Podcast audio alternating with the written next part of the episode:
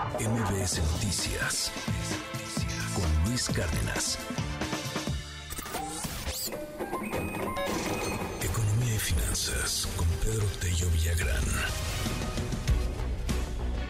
Justamente por eso es que tenga usted cuidado con el asunto crédito. No se trata de tenerle aversión al crédito, o sea, si, si va a usar un crédito que valga la pena, si, si ve una oportunidad fregona, pues échele, pero pues hay que analizarlo. Se están dando muchos créditos, está creciendo el asunto del crédito. En agosto, el mayor avance en los últimos 19 meses, nada más, insisto, tome, tómelo con calma. Este, ahorita de, de, pronto se empezó a abrir ahí alguna oferta y, y, a veces es bien fácil obtener un crédito y a veces uno agarra un crédito que la verdad ni necesita. Pedro Tello, ¿cómo estás? Muy buenos días.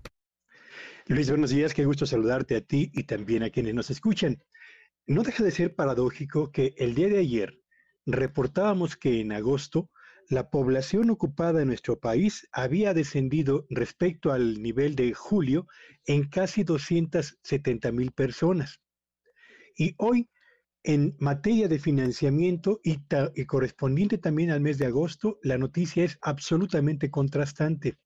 Como bien lo ha señalado, el crédito que ha otorgado la banca a personas, familias y empresas cerró el mes de agosto con el mayor ritmo de crecimiento en los últimos 19 meses, periodo en el cual prácticamente se inició el redespegue del financiamiento bancario a la actividad económica de nuestro país.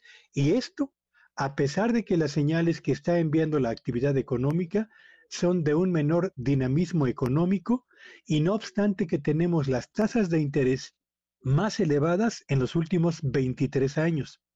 ¿Qué está pasando en el sector bancario para que el financiamiento que esté otorgando tenga un dinamismo que cada vez es mayor y haya extendido a 19 meses su racha de crecimiento?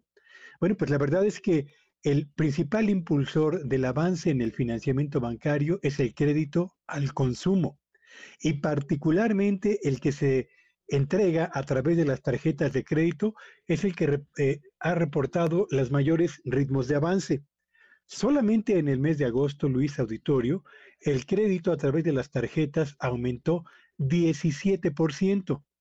El financiamiento al consumo, que es la suma del financiamiento vía tarjetas de crédito, más el crédito personal, más el crédito personal, cerró agosto con un crecimiento del 13%, ambos de dos dígitos y ambos en dos o casi tres veces por arriba del ritmo de crecimiento del financiamiento total de la banca comercial a los agentes de la actividad económica nacional.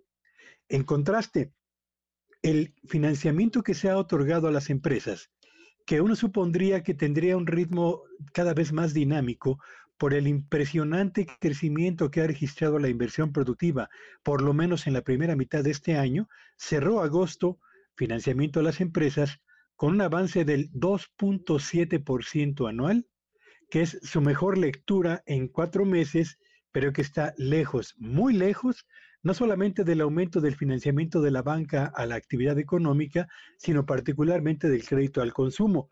Y como bien lo has señalado, Luis, hay que ser cuidadosos, muy cuidadosos con el manejo del crédito personal, el crédito de nómina o el crédito de tarjeta, porque son precisamente los tres tipos de crédito más costosos para quienes deciden eh, eh, utilizarlos y son además los que están más al alcance de la mayor parte de los mexicanos.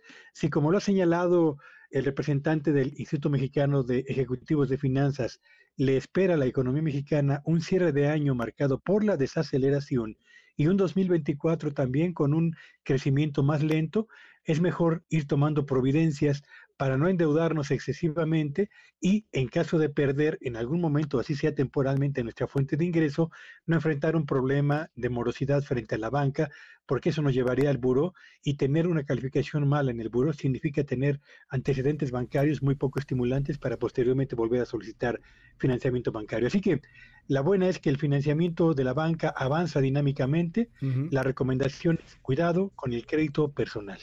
Oye, oye eh, Pedro, me, me, llama ahí la, la atención el, el avance pues, que está teniendo el crédito y, también esto que, que, escuchábamos hace un momentito, esto que, que, señalaba José Domingo del Instituto Mexicano de Ejecutivos de Finanzas, o sea, el asunto de que los aguas, bien, o sea, sí, de, pronto se va sintiendo el, el, crecimiento económico, el punch, la, el acelere, etcétera, el movimiento ahí de lana, pero pues que tarde o temprano vendrá una, una desaceleración y no es por ser ave de mal agüero, no, o sea, son ciclos económicos. Pues, eh, ¿coincides en este asunto? ¿Cuándo podría llegar este, esta especie de desaceleración? Si es que, si es que llega, entiendo que hay 400 mil, 403 factores, querido Pedro, pero pues más o menos, ¿cómo, cómo ves el, el asunto?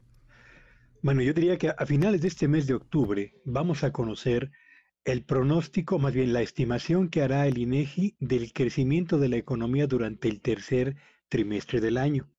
Yo estoy esperando que los datos del tercer trimestre sean menos dinámicos que los que se registraron en el primero y en el segundo trimestre de este 2023 y consecuentemente el último trimestre de este año, el que apenas estamos iniciando, será también un trimestre de menor crecimiento económico.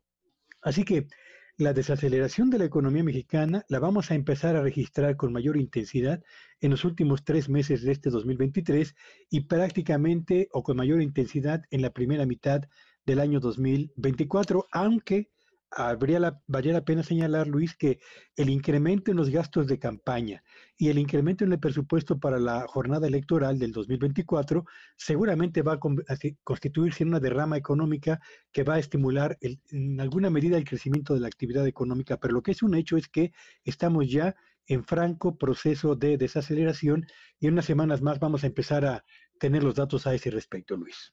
Muchísimas gracias, muchísimas gracias, eh, Pedro. Eh, te seguimos en tu red, ¿cuál es? Sígueme en Twitter ayer y X hoy, en arroba Petello Villagrán y que mm. tengan un espléndido martes. MBS Noticias con Luis Cárdenas.